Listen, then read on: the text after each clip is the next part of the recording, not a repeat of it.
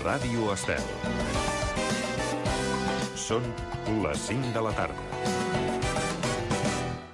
Hola, bona tarda. El magistrat del Tribunal Suprem, Pablo Llarena, ha fet avui el primer pas que el podria portar a assumir tota la causa per rebel·lió i sedició. Llarena ha donat un termini de cinc dies a la jutge de l'Audiència Nacional, Carmen Lamela, perquè li presenti un informe sobre la causa que porta contra els consellers del govern català destituïts i contra el líder de l'ANC, Jordi Sánchez, i el d'Òmnium, Jordi Cuixart.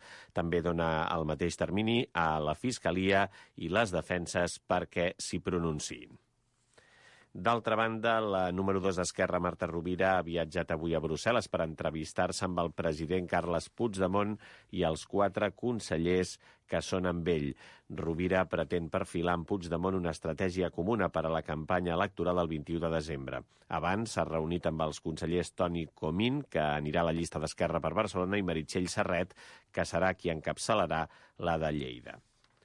El president d'Òmnium empresonat, Jordi Cuixart, no formarà part de cap llista dels partits independentistes a les eleccions del 21 de desembre. Ho ha anunciat en una entrevista a Catalunya Ràdio aquest matí el vicepresident de l'entitat, Marcel Mauri i el vaixell conegut com a Piolín, que allotja part dels policies espanyols que el Ministeri de l'Interior va enviar per evitar el referèndum l'1 d'octubre, marxarà del port de Barcelona dijous. Segons fons de l'operatiu, els agents s'allotjaran en hotels a partir d'ara. I deixem el tema polític. Una dona ha mort avui en el xoc entre una furgoneta i un camió a Valls. A causa d'aquest sinistre ha calgut tallar la C-37 en els dos sentits de la marxa. I encara un últim apunt s'han tramitat 400 casos a Reus un any després de la mort d'una dona per pobresa energètica. L'Ajuntament de la capital del Baix Camp assegura que treballen per detectar casos d'aquesta pobresa abans fins i tot de no poder pagar les factures. Fins aquí l'actualitat a aquesta hora. Ràdio Estel. Cada dimecres a les 5 de la tarda, L'Hora Mèdica, un programa de divulgació mèdica ciutadana, un espai on tots els col·lectius que tracten la salut es posen al servei dels nostres oients. Laboratoris farmacèutics, grans hospitals, clíniques i tot tipus de persones i entitats que vetllen pel nostre equilibri físic i psíquic. Cada dimecres a les 5 de la tarda, L'Hora Mèdica. Escolta'ns i participa-hi.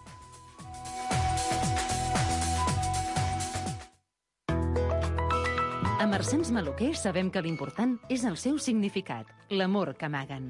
Per això cada joia que venem o arreglem es converteix en una peça única. Joieria Marçans Maluquer. Arreglem rosari, joies per batejos i casaments i molt més. La seguretat que et donen els joiers de tota la vida. Joieria Marçans Maluquer. Major de Sarrià 108 93 205 0960. La gespa de l'esport, el teu temple del Barça, tot decorat en clau blaugrana. Tapes, menjars casolans, còctels deliciosos, el millor cafè i la millor cervesa just al costat del Camp Nou, al carrer Comandante Benítez 24, al Gol Sur. Menú de dilluns a divendres a 6 euros amb 95. Reserves al 93 797 96 45 93 797 96 45. Vine a la gespa de l'esport a veure els partits del Barça. La gespa de l'esport, el teu temple del Barça.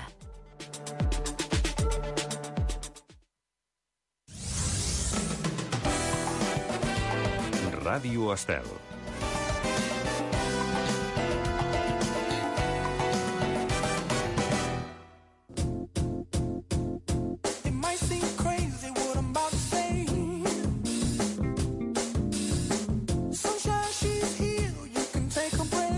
Felicitat, amb Marc Rius i Jordi Vilajosana.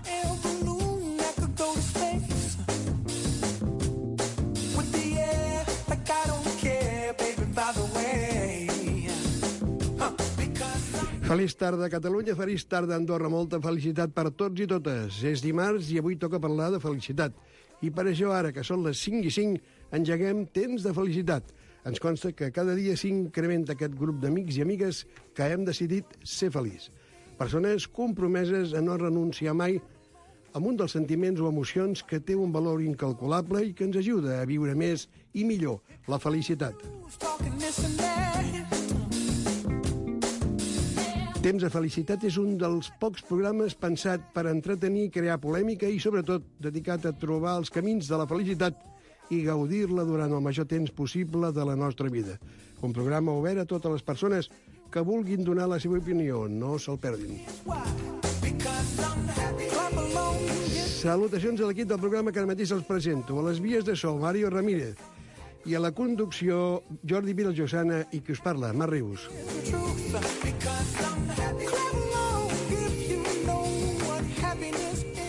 Obre els ulls al món sencer, que saps que al teu davant... En les petites coses hi rau la felicitat i els instants que ens omplen.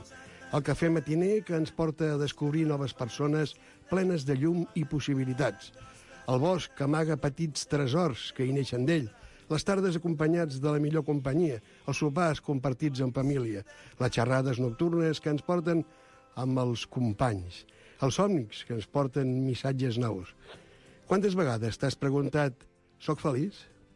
Moltes persones diuen que volen ser feliç, però que hi ha una fórmula que no la troben, una forma màgica per a la felicitat.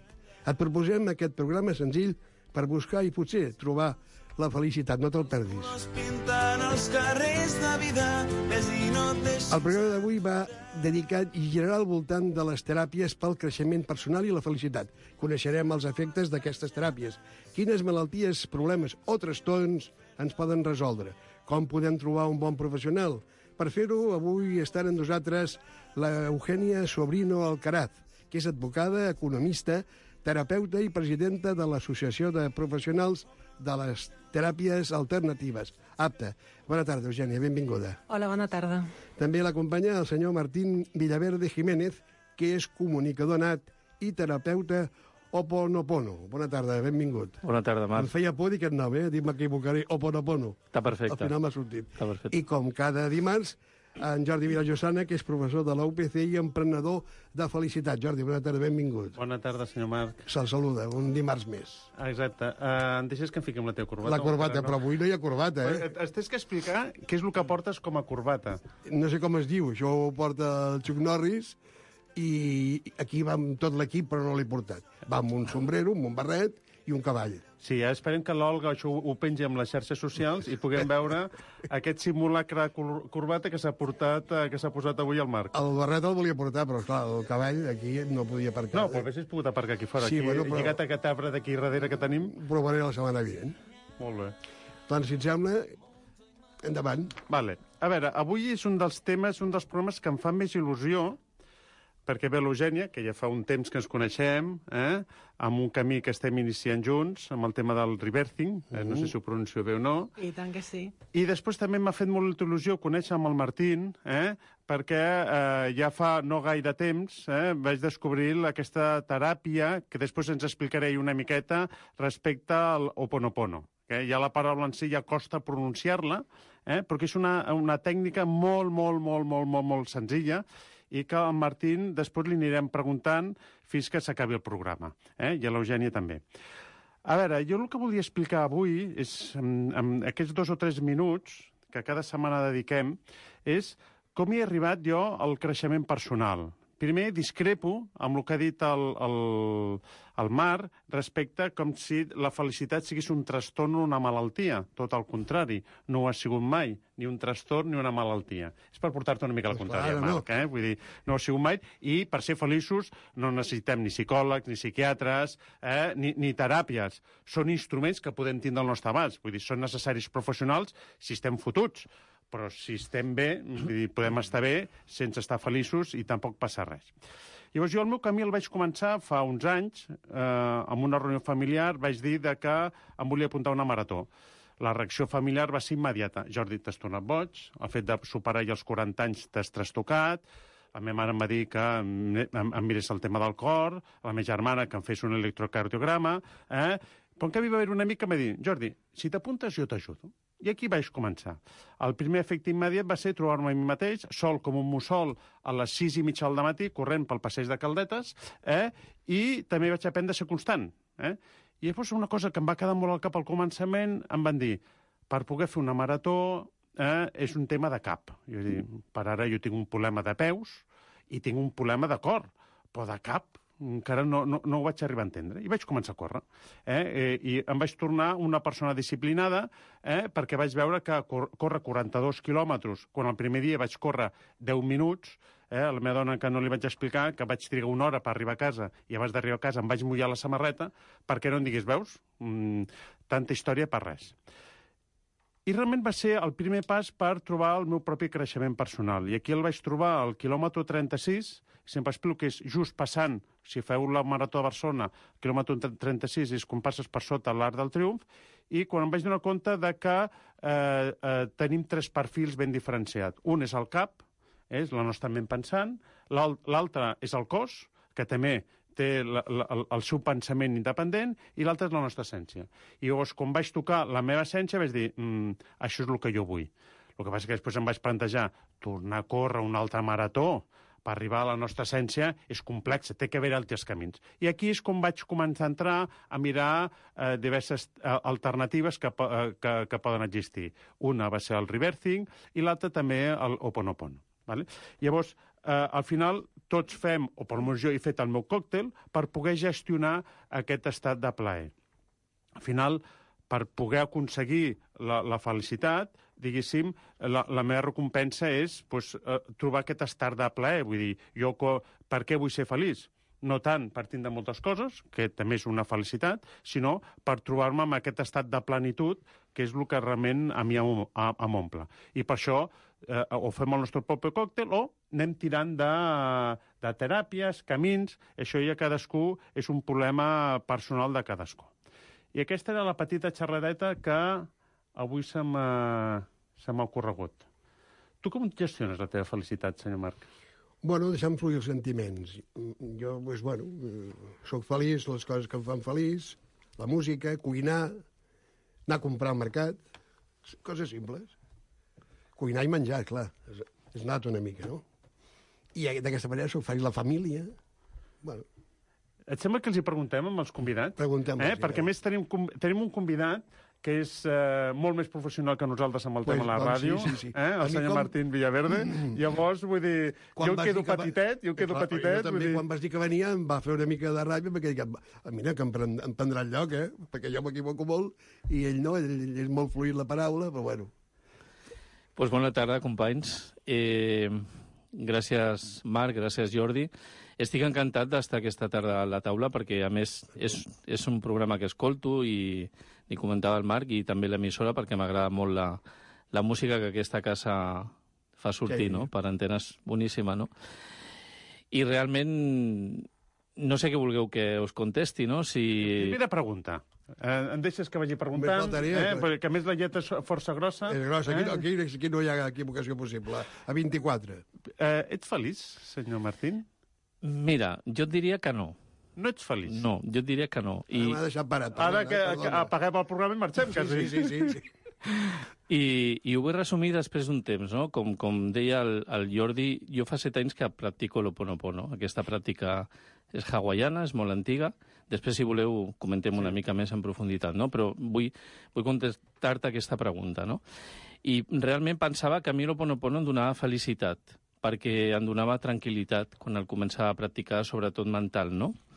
a la, a la boja, no? que li dic jo que no para. No? Però jo m'he donat compte que la felicitat és, és eh, puntual. Vull dir, el que sempre podem tenir és pau. An ante la situació, l'experiència que estem visquent, podem tenir pau sempre. Sempre m'ho porto a la pràctica de l'Oponopono, eh? Mm. No sortiré de- d'aquí, no? Però jo em quedo amb la pau més que amb la felicitat. Soc feliç puntualment. Vull dir, mm, pues sí, estic jugant a la meva filla, en aquest moment sóc feliç, eh, el que deia el Marc, no? amb, amb petites coses sóc feliç, o amb gran coses també, però penso que la felicitat és fugaç, que el que queda realment és la pau. Ante una situació, entre una experiència, perquè podem tenir, com comentàvem a micro tancat, experiències que són dures, eh, dures o, o, o més toves, i en tot moment podem estar en pau. És el que es dona a l'Oponopono. I si tu estàs en pau, evidentment està la felicitat en aquest moment, no? en l'aquí i en l'hora. No? Però penso que la felicitat és, és transitòria, és com una bengala. No sé si m'explico. Llavors, aquesta pau que sents tu no és el mateix que ser feliç? Perquè potser és un tema de nomenclatura. No, perquè si tu tens un, el que diem com algo que és, és dolent, ja ho estem etiquetant, ja posem un judici. Això que m'està passant doncs és dolent. Jo fa vuit mesos que va morir el meu pare, no? I no sabia realment com viviria l'experiència d'una mort tan cercana que és un pare o una mare, no? I jo l'he viscut en pau. La gran diferència de lo que la, meia, lo que la meva ment deia fa molts anys, què passarà quan falti alguna persona del meu entorn, no? un pare, una mare, que, com ho portaré? No? La gran pregunta que ens fem. No? I, I jo ara puc dir clarament que he viscut aquesta experiència en pau. Llavors, sigui una experiència xula, divertida o no, la podem viure en pau. No? Sí, has viscut en, en pau el dol. Sí, tot en general. Eh, el dol, el moment que falta, el que vius... Depèn si és una enfermetat que és llarga o no és el mateix una enfermetat llarga que si ve un, pues, un ve de cop. Em quedo amb el tema de la pau, més que la felicitat. I no dic que la felicitat no, no sigui veritat, eh? però vull dir, de vegades el que passa que ens perdem buscant la felicitat a fora. Jo ara en aquest moment podria dir, sóc feliç, però també estic en pau. Estic tranquil, estic en pau, estic amb mi. I estic disfrutant i feliç pues, aquest moment de ràdio que tant, que tant m'agrada, no? Eh, eh, deixem intervindre l'Eugènia, que si no, pobra, no, no, no, no obrirà. Eugènia, ets feliç?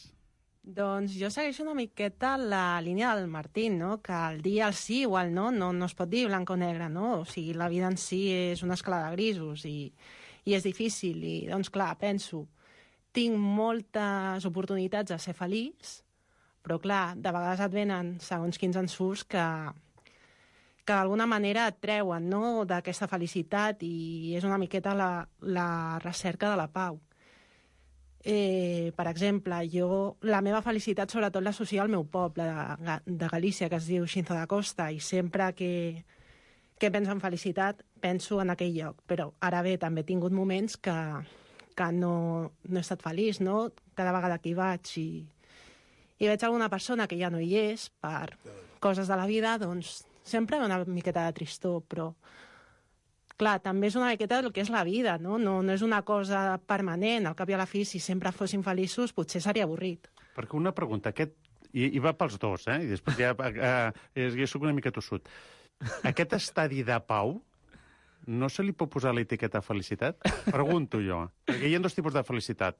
La, la felicitat igual a plenitud, la felicitat igual a, a, a benestar, alegria i o similar. Pregunto, aquest estadi de pau que els dos comenteu, se li pot posar l'etiqueta o no? O no val la pena?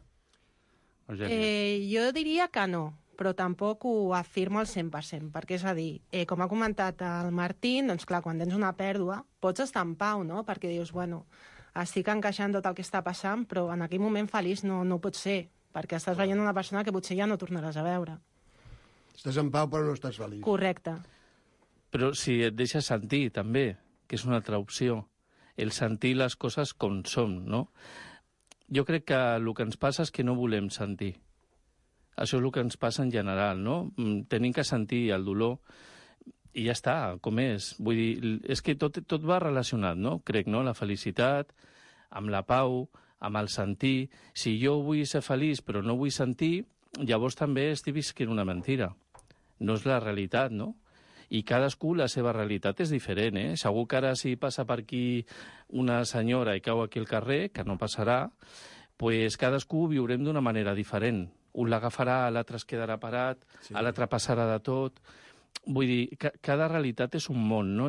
Clar, quan parlem d'Oponopono, sempre m'aniré parlant de l'Oponopono perquè a mi el que m'ha donat ha sigut pau.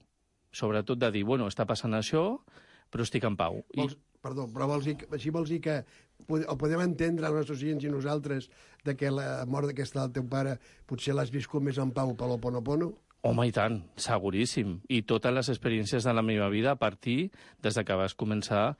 Per, clar, perquè parlo d'una persona que era molt mental. Jo, mm, mm, molt mental, vull dir, una persona molt calculadora, molt de ment, tot estructurat, tot quadriculat, no? I quan tu surts de la teva zona de confort, que diem, no?, pues, eh, no ho controles, ja et poses nerviós perquè les coses no, no estan sortint dos més dos, quatre. Llavors, clar, quan tu et dones compte que pots sortir d'aquest- d'aquesta garjola, que és la ment que no para, o la programació de l'ego, no? pues que pots sortir d'aquesta programació d'una manera fàcil i tranquil·la, que pots tenir les dues veus, eh? que la ment no para, evidentment. Abans de venir aquí fas moltes cabòries, però, però vens en pau, vens, vens tranquil i ven, vens a disfrutar. Vull dir, penso que sempre és molt important practicar el que volem, el que volem experimentar. Llavors, Martí, has parlat tres o quatre vegades del Ponopono. Sí. Ens pots explicar què és això? Sí, sí. Eh? Jo Perquè també així... ganes Eh... N'he sentit a parlar, però realment no sé, jo no sé què és. Oponopono és una pràctica hawaiana que és mil·lenària. Es diu que pot ser que es practicava a l'època lemuriana, molt, molt, molt antiga, mil·lenària. El que significa Oponopono en hawaià és eh, corregir un error. Vull dir, és un error, un error, una errada que tenim de base, que diem que està en la nostra programació de la part subconscient. Tenim la part conscient, la part subconscient i la part supraconscient, no? Pues és com, com si fóssim un ordinador. Hi ha una programació que està al disco duro, que es projecta a la nostra realitat. Quan nosaltres... Oponopono realment és una repetició de- d'unes paraules. Vull dir, pots repetir gràcies, que és una d'elles, hi ha quatre paraules que són t'estimo, ho sento, perdonen, gràcies, que seria la, les paraules bàsiques, després hi ha més, i és una repetició de paraules. Jo sé que molta gent ara que ho està escoltant dirà, impossible, vull dir, això no és possible que repetint una paraula Clar. pues, tu trobis la pau. Po- Pots tornar a repetir aquestes quatre paraules? Sí, uh, seria t'estimo, ho sento, perdona'm, gràcies. Llavors, eh, en quins casos senzills es podria aplicar? Sempre. Mira, només que tu, i ho, i ho poden provar, vull dir, el bo d'això és que tu ho proves, ho proves en silenci en tu mateix, repetir, si la persona que escolta li ve la paraula, la, la paraula gràcies, és repetir gràcies contínuament. Ho pots fer sempre. Jo ara ho faig sempre, és com un automàtic. Abans, el que parlava era la ment, i ara el que jo sento de ressò dintre meu és el t'estimo per dir alguna cosa, no? Llavors, en el moment de lo que parlàvem abans, tu comences a repetir, si t'agrada la paraula t'estimo o, o gràcies, és per tu, a més, la repetició, no és per ningú de fora sinó per tu mateix. Perquè el que diem a l'Oponopono és que el que tu estàs visquent és una projecció teva. I, perdona, i llavors m'estàs dient que el que estàs fent amb aquestes quatre paraules és ens estem perdonant a nosaltres mateixos. Sí, I no estàs correcte. perdonant a l'altra persona No. per tindre creences o sensacions o percepcions negatives. Això és el que estic eh, escoltant? Sí, sí, sí, és això el que diu l'Oponopono, perquè parlem de que són 100% responsables de la nostra vida. Vull dir, ara tenim molta moguda amb el tema de la independència, no independència, tot això, no? Tenim molta història, està, ho estem visquent, no? Però jo faria una pregunta, no? Si volem ser independents, i no entro en un tema polític, eh? Només una reflexió. Si volem ser independents, crec que el primer és ser independent jo, jo mateix, com persona individual, no dependre de res ni de ningú. Evidentment, col·laborem en la societat i visquem en una societat i estem en un sistema, però visquem des de la teva pròpia independència, no? Que ningú pugui dir, escolta, que ningú et, et, et faci passar un mal dia per lo que puguin dir, no? Per, per exemple, podem ficar un exemple?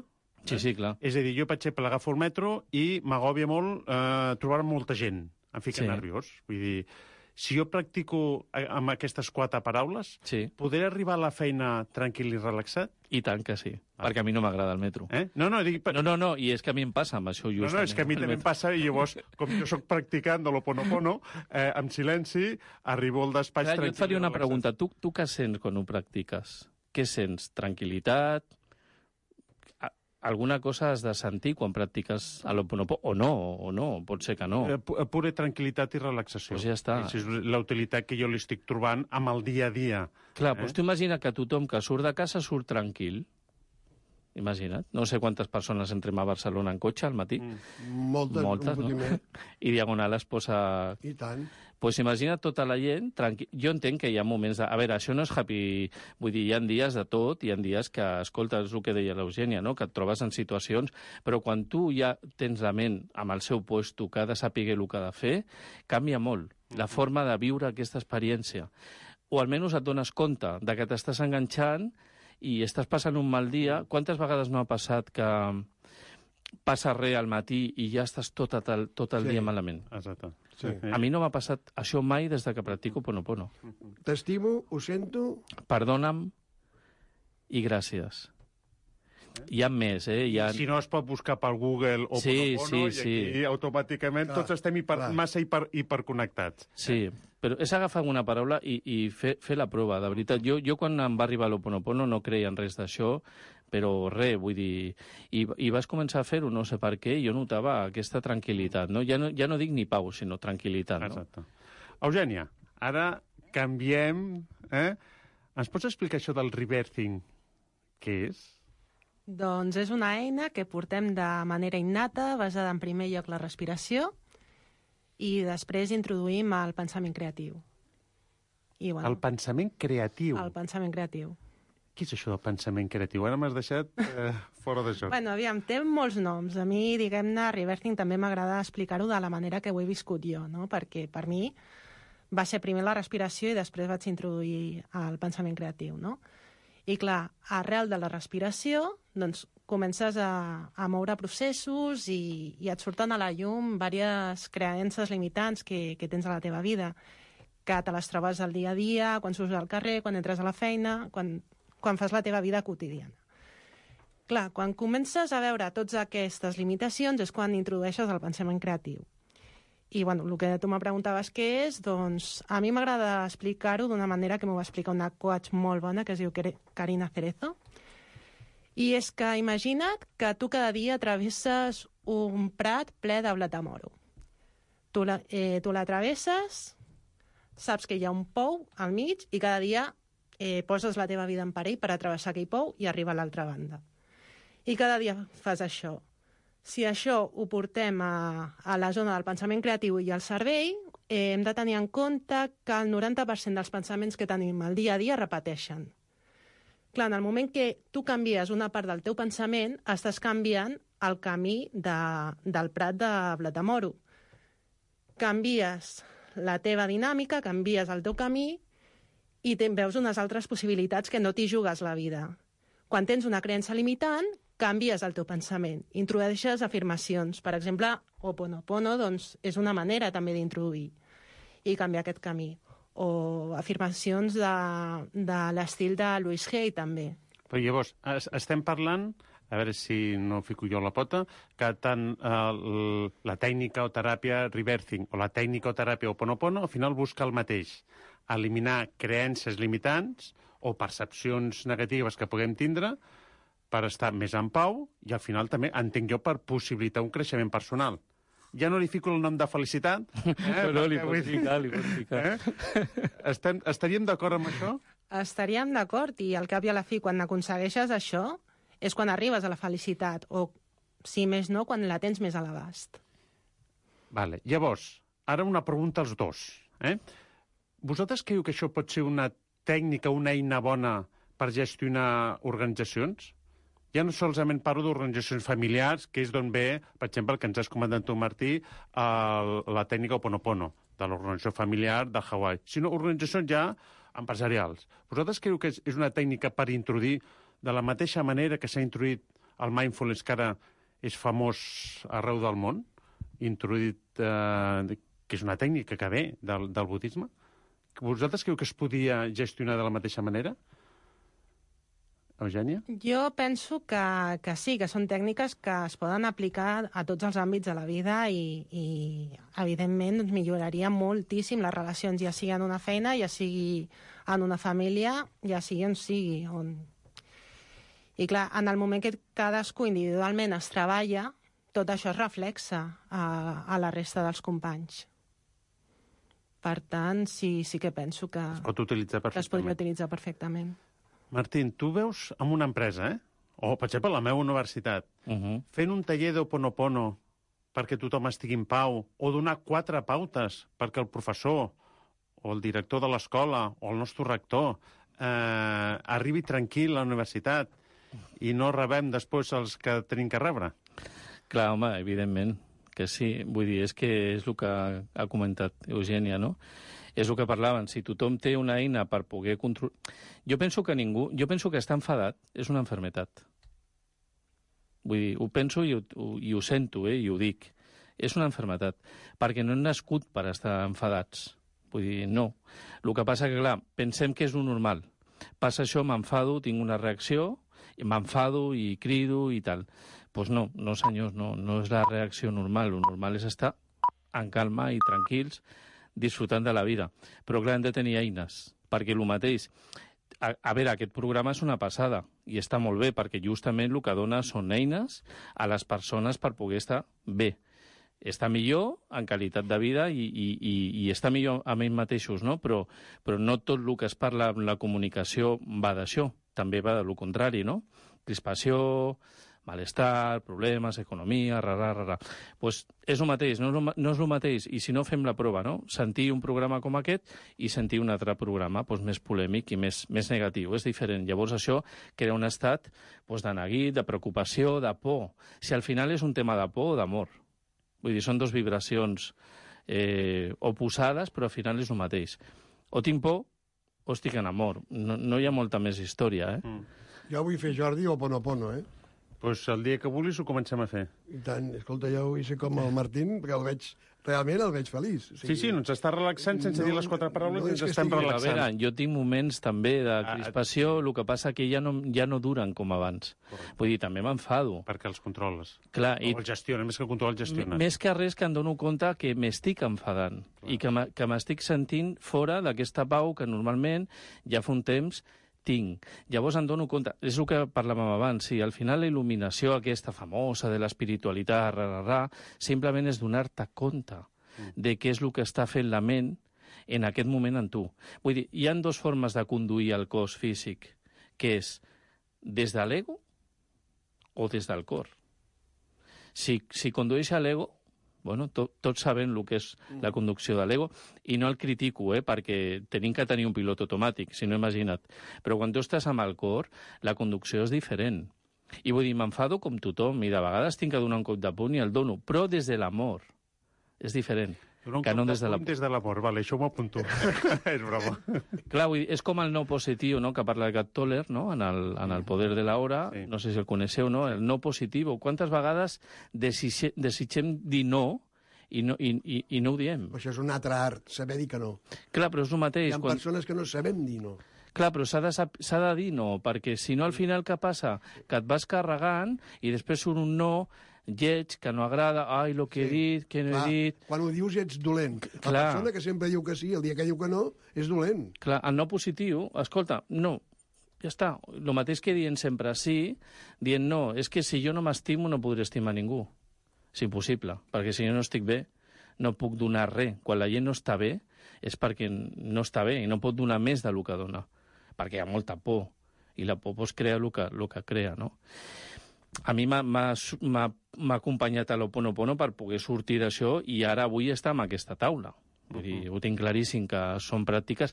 Totes les pràctiques funcionen, eh? no, no hi ha ninguna millor ni pitjor, simplement que hi ha algunes que són més fàcils, I altres que s'adapten més a la persona, Clar, al moment clar, que es trobem. perquè no tothom li anirà bé l'Oponopono. Jo en trobo de vegades que m'escriuen o em comenten, escolta, és que a mi no em va bé. Bueno, pues ja trobaràs la teva. Vull dir, no, no hi ha cap ni una que estigui fora de... Suposo lo- que també hi té a veure el creure-hi realment. Més que, Creure-hi, més que creure, sentir, sobretot practicar, perquè si tu dius, tu dius el Marc diu, ah, jo ho faré, vale, però és que s'ha de fer. Si jo deixo de fumar, ja sabem el que és deixar de fumar, no? Els que fumàvem, no? O si em poso a fer una dieta equilibrada o menjar bé, ja sabem el que és, que és un canvi d'hàbit. No volem canvis d'hàbits. Córrer és un canvi d'hàbit. Sí, sí, sí. Avui surto, corro 10 minuts, demà correré 15, l'altre 20, però al final, escolta, surto i estic una hora i, est i ho faig, no? No, no, el cervell com a, com a, com a òrgan humà, com a òrgan de, que, que tenim en el cap, és un òrgan gandul, per Clar. definició. És a dir, el que li agrada és eh, seguir per hàbits i no tindre que pensar. Al moment que penses, vol dir sortir de la Clar, zona I quan tu li dius, ara, ara, ara repetirem tot el dia gràcies, ja està, ja, est- ja comença el boicot. Mm. Però què dius? Que això no funcionarà, quina xorrada, mm. no ho facis, això al cap, eh? vull dir, la ment. Vull dir, però és començar, no? Tot al final és començar i tenir constància a la vida mm -hmm. per arribar a qualsevol puesto. Llavors, Eugènia, ens pots tenir quatre pautes... Eh, les quatre pautes de l'Oponopono, més o menys ara ja les sabem. vale? per poder fer re, re, reversing, és que la paraula ja costa. Eh? Sí, M'agrada ja- més en anglès que no pas en, en, en, en castellà. Renaixement, també ho podem Sí. dir. Eh, aviam, quatre pautes de reversing. Jo és que sóc partidària de, de provar-ho. Aviam, reversing, què és la respiració conscient i connectada? Què vol dir eh, respiració conscient i connectada?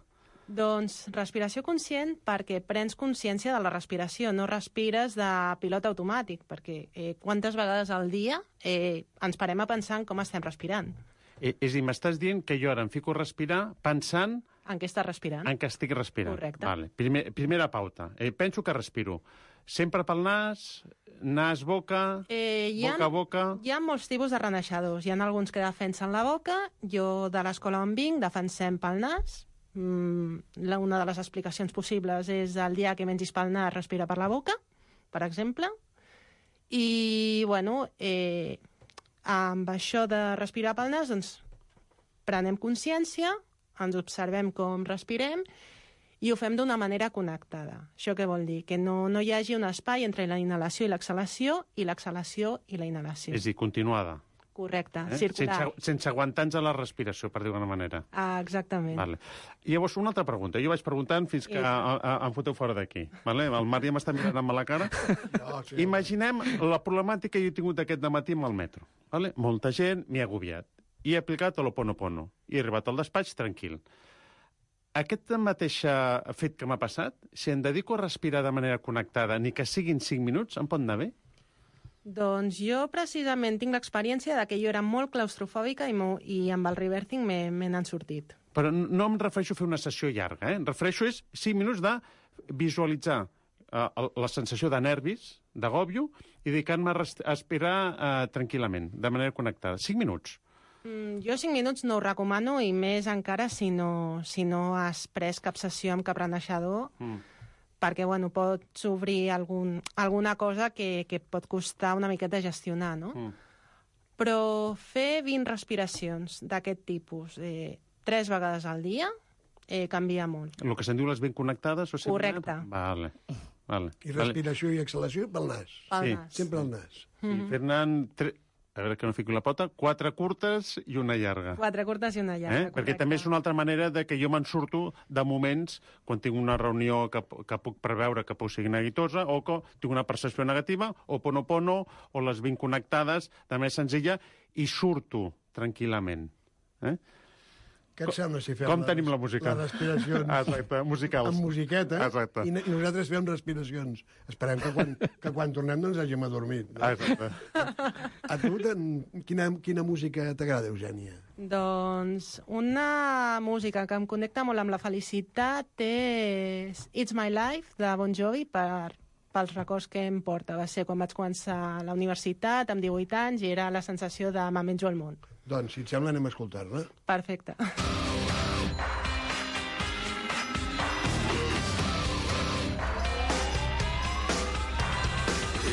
A song for the broken hearted.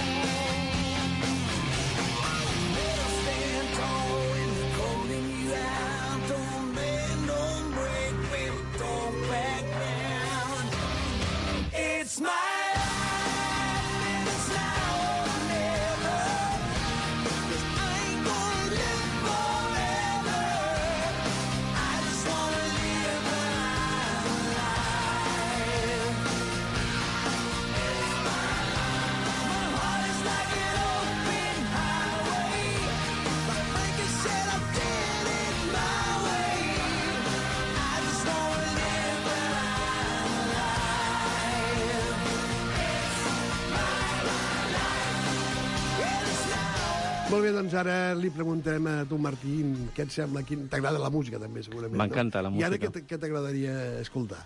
Mira, m'agrada molt una cançó del Dani Martín, que és Que bonita és la vida. Que Ah, bonita doncs- la vida. Doncs anem, a- si et sembla, anem a escoltar-la. Home, i tant.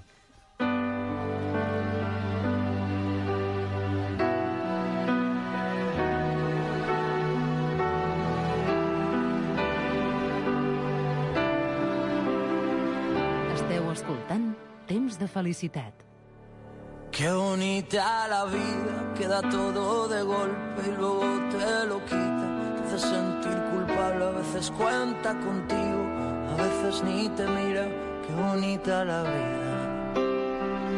Qué bonita la vida cuando baila su baile, que se vuelve maldito. Cuando cambia de planes, ahora juega contigo. Tras tantas comparte, qué bonita la vida. Que a veces se despista. Y yo me dejo ser. Y tan bonita es. Es vida lo que me das.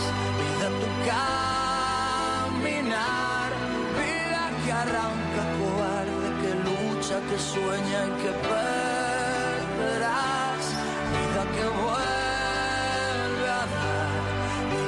sola estás.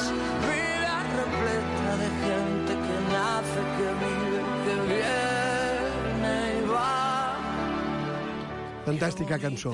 Te- Ens relaxa i, bueno... I ara. I, I ara provant això de l'Oponopono, pues, encara més. Aquesta tècnica, no això, aquesta tècnica, encara més.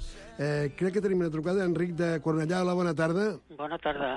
Eh, felicitats pel, pel programa, el primer, eh? Moltes gràcies. Bueno, escolta, és que us acabo de posar i la definició de lo que és el ozonopono ja l'havíeu feta, que em podríeu resumir, si plau, perquè em quedo molt penjat. Jo també estic llegint El poder de la hora i vaig per aquesta línia. M'interessaria molt saber què és exactament el o- ozonopono i si estic equivocat a les paraules o la paraula és les lletres, a m'ho corregiu. Doncs li contesta el senyor Martín Villaverde. Hola, bona tarda. Bona tarda. Mira, equivocat no estaràs mai perquè el que estàs fent sempre, sempre és correcte. Vull dir, no, no, amb això ni ho pensis. Pensem de vegades si està ben fet o no. O Ponopono simplement és repetir.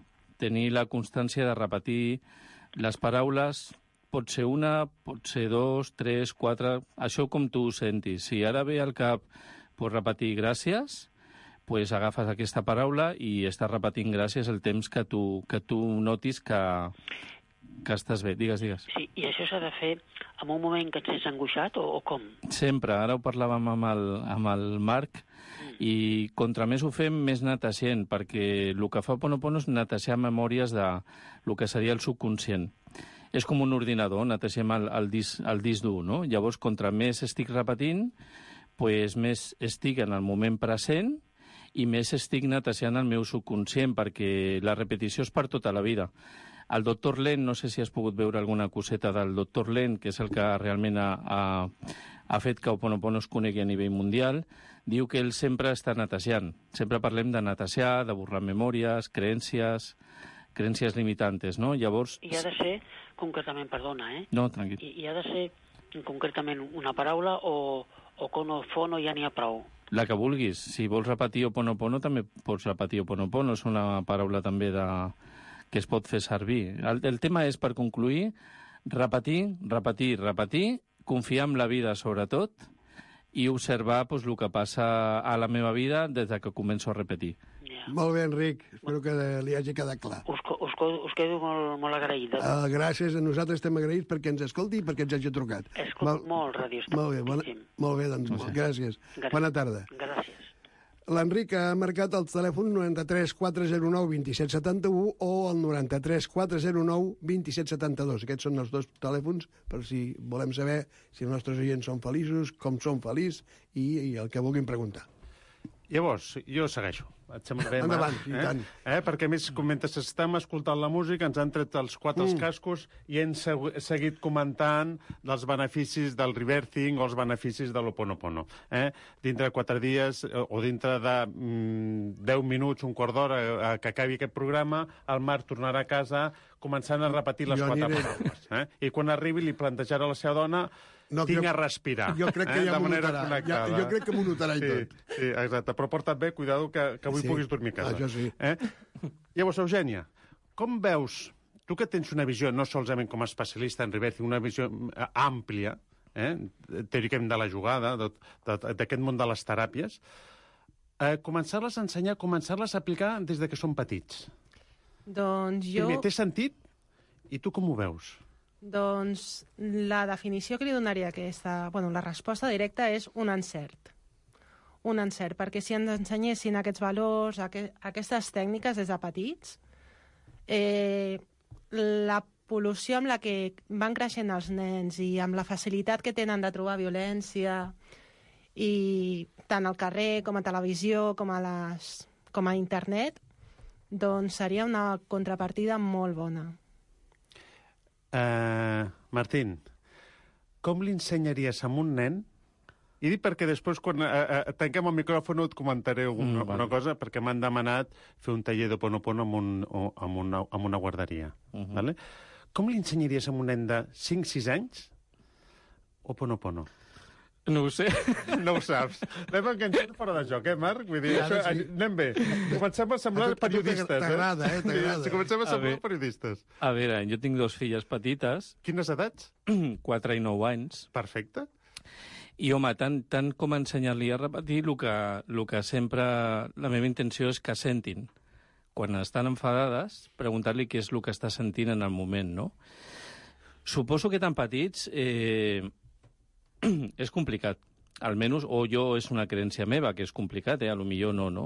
Perquè ells, com estan experimentant contínuament, pues a lo millor s'entren a repetir, però sí que és una bona idea de lo que deia l'Eugènia, no? de dir, escolta, pues mira, quan tu sentis això, que estàs enfadat, perquè cada vegada més en els col·legis li posen aquest tipus de, de ara no en surt, de pràctiques, no? com et sentes, aquest nino, aquest altre, no?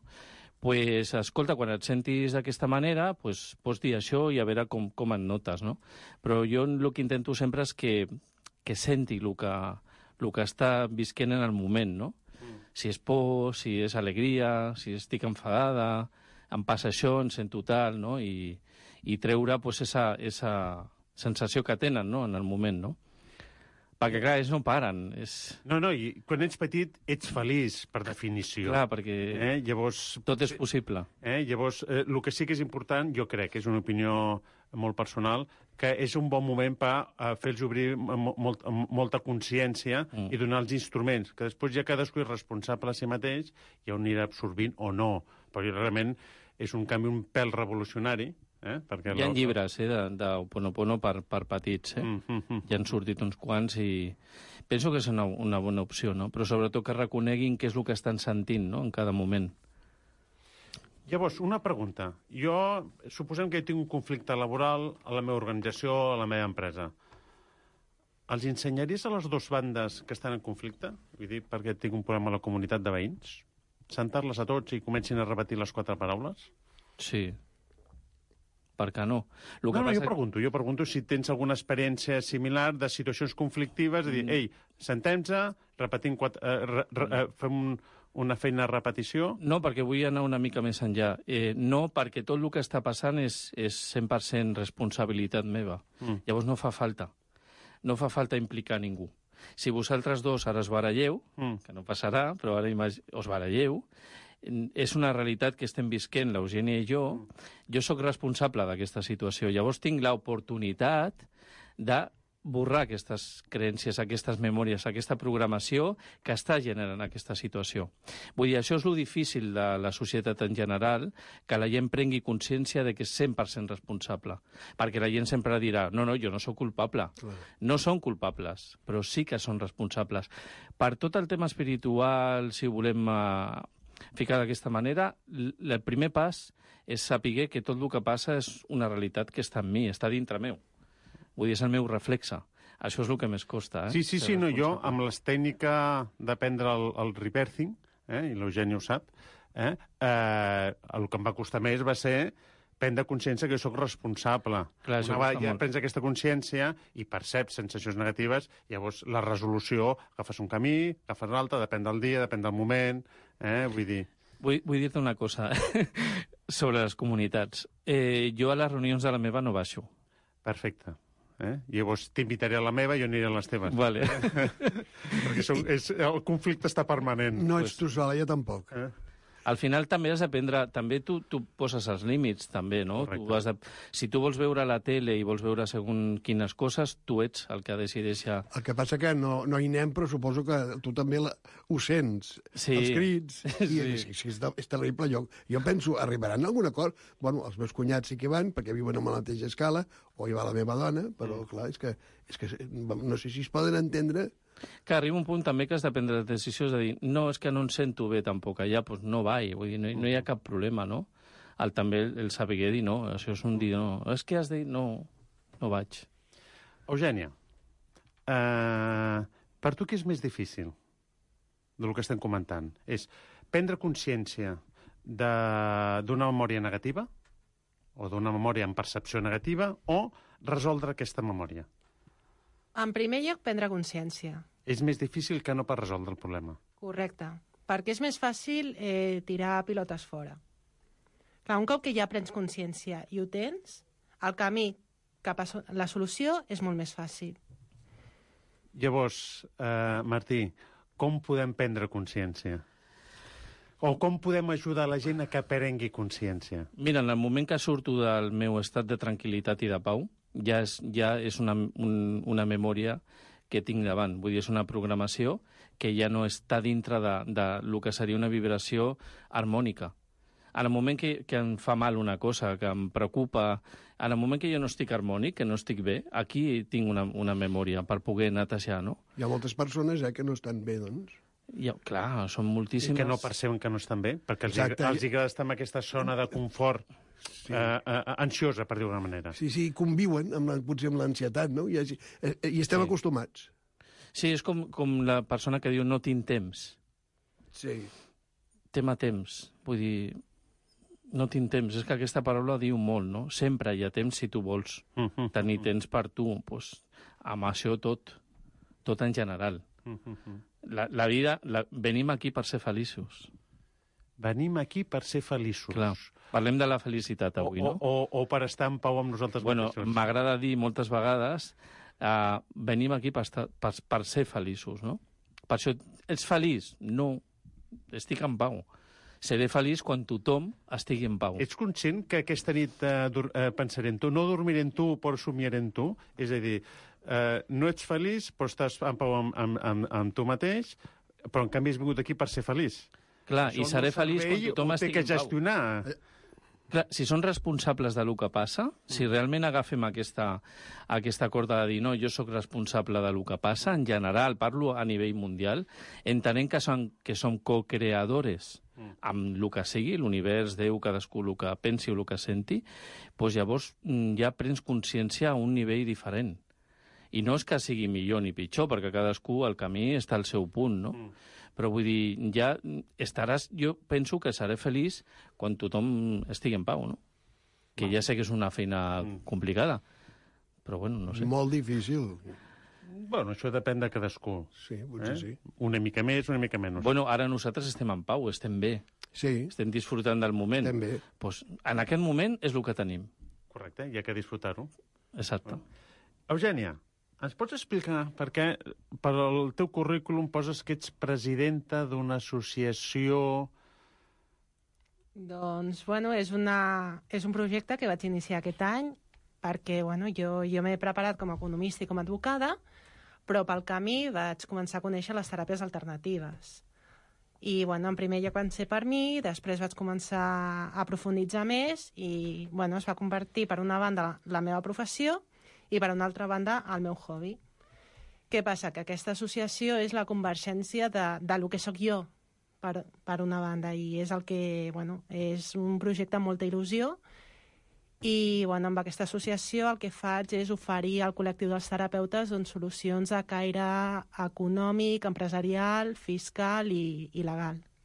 És que no sé si ho saben, però l'Eugènia, jo la conec, eh, i té dos perfils, no és com Dr. Jekyll i Mr. Hyde, però quasi, quasi, no? Un perfil que hem, hem quedat abans per fer un cafè i que venia d'un judici, i després, mm, potser, possiblement, o no, o quasi segur, ens trobarem dintre de 15 dies eh, amb el curs de Rebirthing eh, eh, respirant. Vull dir, té aquestes dos vessants, vull dir, es pot ser economista i advocat i a la vegada poder estar respirant eh, tranquil·lament, vull dir, que no és, no és, no és incompatible, no? Però em xoca veure-la aquí, eh, vull dir, eh, eh, estan parlant d'un judici que ha anat aquest matí o ahir, eh, i després, vull dir, poder eh, estar respirant amb ella, bueno, respirant amb ella, vull dir, eh, ella és la que em mana el que tinc a fer, vull dir que és diferent. I si, no, i si perd el judici, les respiracions del reverting. Exacte. Doncs si guanya com si es perd sempre va bé, perquè la tensió que hi ha en un judici... Eh... És, eh, jo això ho comento perquè són eines que les podem fer, fer servir tots. Vull dir, no, no són eines exclusives per un tipus de col·lectiu, sinó, vull dir, podem ser universitaris, podem no ser universitaris, podem ser executius, podem no ser executius. Són eines que estan a l'abast de qualsevol col·lectiu. I com ha molt bé dit en, en Martín, totes les eines són bones, no hi ha cap eina dolenta, sinó que les sentim que ens puguin ser útils, sigui el reversing, sigui el mindfulness, sigui el yoga, sigui 50.000 eines, encara que la nostra eina sigui sortir a córrer pel matí i si això ens va bé, doncs, escolta, no, no, no ho descartem. Com ho veus tu, això, Marc? Fantàstic, perfecte. Jo ja, jo ja ho tinc apuntat. És que el Marc el teníem quasi en un estat hipnòtic. No, no, no. Jo vaig mirant el rellotge, perquè són i 57, i el Marc no diu res, vull dir, jo soc capaç de xerrar una hora més, Escolta, eh, Marc? fantàstic, home, una hora no podrem perquè venen els companys. Però bueno, no, jo ho tinc... T'estimo, ho sento, perdona'm, gràcies. Ah, exacte. Que... I per al tema respirar? No, pel nas.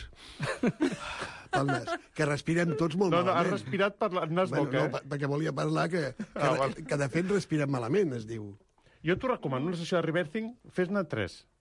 I Tres. se, se, sentiràs coses que jo per- personalment d'una altra manera no les haguessis sentit. Hi ha, hi ha sessions que poden ser més o menys dures, en funció del procés personal que estiguis passant, però hi ha, hi ha sessions que són espectaculars.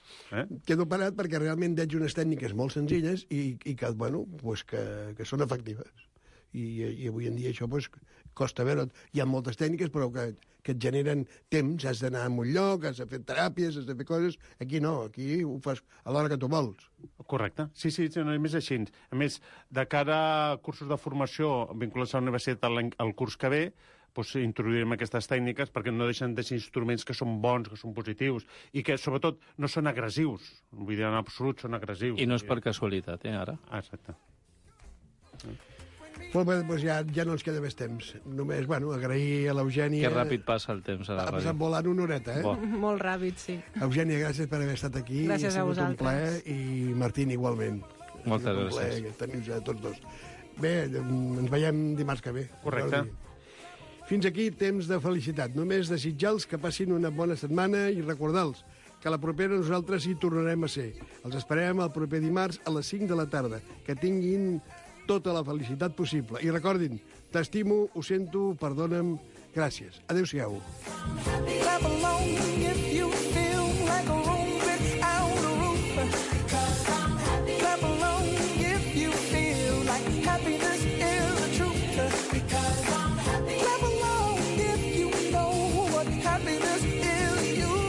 felicitat, amb Marc Rius i Jordi Vilajosant. Like